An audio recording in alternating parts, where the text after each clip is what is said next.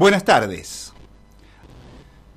Los más de 100.000 votos colectados por Juntos en La Pampa, que terminaron siendo unos 13.000 más que los obtenidos por el Frente de Todos, y los 2.000 de diferencia que el oficialismo consiguió por encima de la oposición en la ciudad de Santa Rosa, pudieron haber sorprendido a quienes intentamos hacer un análisis casi diario del acontecer político pampeano. Ni esos 100.000 votos de Juntos, ni los 2.000 que sacó de diferencia en Santa Rosa el Frente de Todos, fueron algo sorpresivo. Que el notable esfuerzo que hicieron los militantes justicialistas en la ciudad de Capital podría verse reflejado en un triunfo por quizás un par de puntos más que los dos que terminaron siendo, era una alternativa. Pero que de ninguna manera iban a alcanzar para dar vuelta a los resultados de las elecciones primarias, abiertas, simultáneas y obligatorias en toda la provincia, era algo que ni el menos avesado de los analistas podía considerar como posibilidad. Todos, todas, todes, entendíamos que la diferencia que juntos sacaría en general Pico sería lo suficientemente amplia como para evitar que cualquier épica remontada en la ciudad capital permitiera torcer el destino que indudablemente había quedado marcado con aquellos 20.000 votos de diferencia que la oposición había logrado por sobre el frente de todos en las primarias. Que la sabia implementación del sistema DONT para resolver sus candidaturas, acordada por macristas y radicales, iba a ser definitiva para evitar la fuga de votos de aquellos que perdieran la interna de Juntos, lo terminó reconociendo el presidente del Comité Capital de la Unión Cívica Radical, Poli Altolaguirre, si se quiere el gran perdedor de las pasos. Esta vez fue otra la actitud, dijo anoche, marcando ese inteligente acuerdo que retuvo dentro de la alianza los votos de quienes habían sido derrotados el 12 de septiembre a diferencia de lo ocurrido en 2017, cuando el peronismo supo pasar la ambulancia y sumar, para aquella elección general, a los heridos de la primaria de aquel año, cuando Martín Maquieira les había ganado a los dos precandidatos radicales, Martín Berongaray y Francisco Torroba. Era algo que habíamos anticipado como crucial para la definición de ayer, y efectivamente así lo fue. No menos astuta fue la estratégica decisión de nacionalizar la elección, instalando el freno al kirchnerismo, como resultado a lograr, invistiendo a los candidatos de Juntos como los senadores que le arrebatarían el quórum propio a Cristina. Y para ello centraron su campo de acción en el norte agropecuario, fundamentalmente en la zona sojera, donde los K son mala palabra. Y es así que desde las PASO hasta la última semana, la estrategia fue fidelizar el voto en esa zona, sobre todo en General Pico, a donde llegaron todos los referentes nacionales del macrismo y del radicalismo, sobre todo los más radicalizados, como Patricia Bullrich y Horacio Rodríguez Larreta, que también visitaron Santa Rosa. Pero la logística la armaron para que en Pico se los visibilizara, acompañando fraternalmente a Maquieira, el gran antica del norte pampeano. Dijimos que eso sería determinante para consolidar aún más la victoria por esos lares y efectivamente así ocurrió.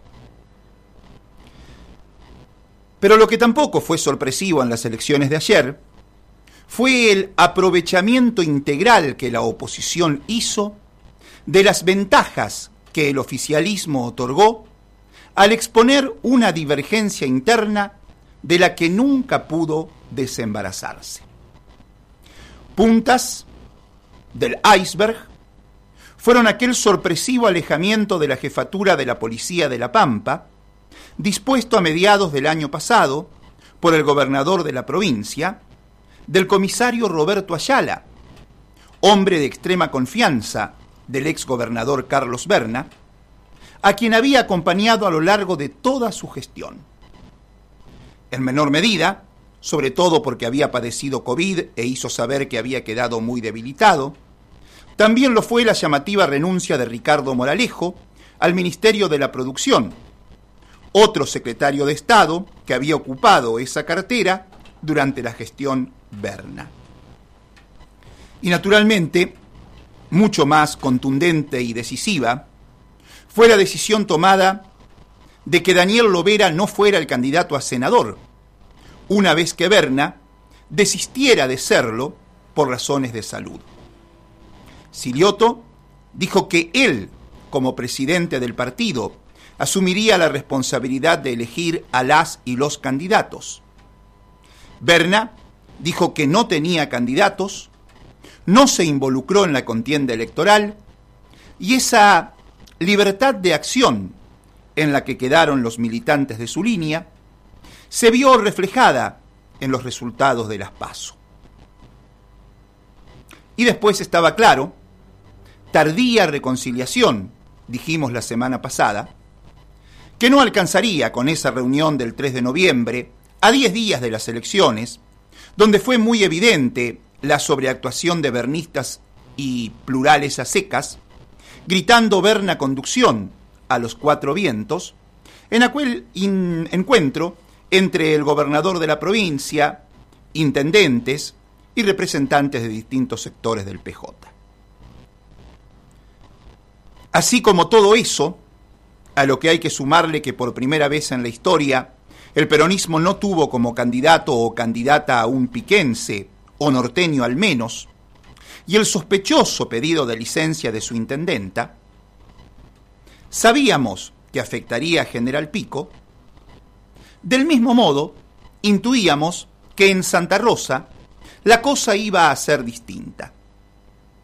Aún teniendo que surfear por sobre las dificultades comunes, ya no de toda la Pampa, sino del país en general, como la desocupación, la baja del poder adquisitivo de los salarios en el sector privado y la inflación, era esperable que si Luciano Di Napoli ponía a recorrer las calles a toda la militancia que abrumadoramente lo respaldó en aquella mítica interna donde venció al candidato del aparato, junto a otros sectores internos también, y sostenido en una gestión irreprochable, decíamos que podría dar vuelta los resultados de las PASO. Y así fue. Por 2.000 votos, ganó bien, muy bien, teniendo en cuenta el contexto. Hasta ahí lo de ayer. La confirmación de que la piña inevitable llegaría contra el rostro del peronismo gobernante. Como escuchó, poco más se puede aportar desde el análisis de lo ocurrido, habiendo adelantado lo que supimos decir otros lunes en este mismo espacio. Ahora, lo interesante es avisorar lo que se viene, que se muestra confuso tanto para unos como para otros. Juntos por el Cambio va a gobernar La Pampa en 2023. Se expresaban eufóricamente en la Plaza San Martín anoche los ganadores de las elecciones de ayer. Para eso, seguramente se sumarán a la estrategia nacional de Macri, Rodríguez Larreta, Patricia Bullrich Cornejo. Tratarán de tener la mayor intervención posible en el Congreso. Se pondrán picantes sus diputados provinciales y concejales en cada localidad, motivados por esa expectativa que les hará fijar posiciones más allá de ser superados numéricamente, y jugarán con declaraciones mediáticas y en redes sociales que los vayan posicionando como alternativa. Y después apostarán a que el oficialismo incurra en los mismos errores que cometió, sobre todo en los últimos meses, baleándose los pies y facilitando la victoria por juntos conseguida. Y ahí está el huevo y no lo pise. ¿Qué hará el peronismo, que es el 90% del frente de todos? El 99% diría. Aquella declaración del, del gobernador Silioto en aquella última reunión con intendentes de hace unos días, cuando dijo que él no pretende armar una lista interna, aceptando la conducción de Berna, que es el líder de la línea plural a la que dijo seguir perteneciendo. ¿Será eso lo que perdure? ¿O intentará ahora, sí, o si antes lo había determinado, intentará ahora con mayor decisión, fortalecerse alejándose de la conducción del exgobernador y para eso ir desprendiéndose de los colaboradores puestos por Verne en su gobierno? Algo de esto último creen ver los interesados en esa separación en la renuncia que en las últimas horas le presentara el ministro de Obras Públicas, Juan Ramón Garay, y que el gobernador aceptara. Guarda. Otros ven en esa dimisión un enroque que fortalecería la presencia del vernismo en el gobierno, pues se especula con que en las próximas horas o días Garay podría erigirse como jefe de gabinete del gobierno provincial.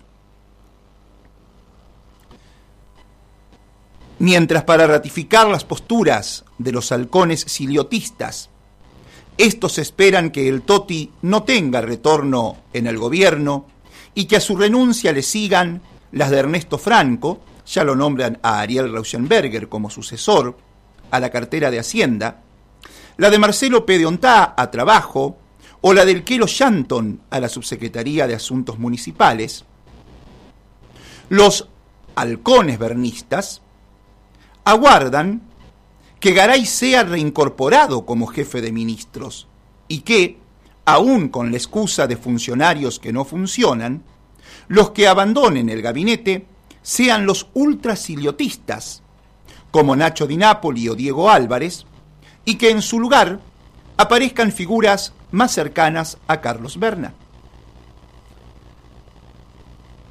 El desenlace que imponga el gobernador, yendo a fondo en pos de consolidar su naturalmente menguado por la derrota histórica, capital político, o de abdicación frente al líder que a él lo puso como gobernador, configurará un mapa político que no liberará de tensiones, que al mismo tiempo persistirán si nada hace al respecto. Sus dichos de ayer, cuando salió de votar, de que su relación con Berna es la misma que tiene con cualquier otro dirigente, no hizo más que sumar tensión a una cuerda que cada vez aparece más tirante. Y no poca relevancia tendrá el alineamiento que el Partido Justicialista Pampeano termine definiendo en el orden nacional. Hay dos escuderías que lo esperan. Una con su precandidato cantado, que es Mansur. Por más que ayer sufrió las de Caín mientras se contaban los votos en Tucumán, el tipo ganó y aunque haya sido por poco, no perdió, y eso vale. En su equipo en el equipo de Mansur, están los mandatarios del noroeste argentino y del noreste argentino. Insfran integra este grupo, pero según le vaya, pueden ningunearlo. También los Rodríguez Sá, jugando siempre para ellos. Zamora, ecléctico, está orbitando en ese grupo. La otra escudería es liderada por Schiaretti, hablando poco y aprovechando lo que otros hablan demasiado. Se referencian en esa corriente Perotti, Uñac, Rovira y Bordet. El cordobés parece dispuesto a aumentar su protagonismo, respaldado en los resultados de su provincia, en la que su candidato quedó lejos de juez, pero donde el kirchnerismo terminó tercero. Tantos, los de una escudería como los de la otra, pretenden ser la renovación dentro del peronismo, al que ven hoy cooptado por el kirchnerismo. Y cuando hablan de renovación, también apuntan a tirar por la ventana al presidente Alberto Fernández, que aparece sostenido por el movimiento Evita, como referencia de los movimientos sociales, y por la CGT, que marchará el miércoles respaldándolo.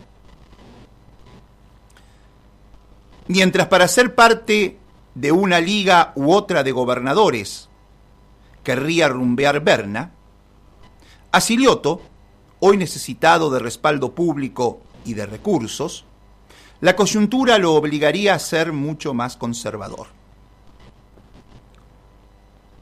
Que esas disputas en el interior del peronismo se asemejen más al extremismo de la época Cámpora-Perón, con la impronta de llevarse todo puesto con tal de vencer a su adversario de adentro, o que sean más leves, dependerá si los de afuera los devoran o no. Esto es Credible Data un programa de rock.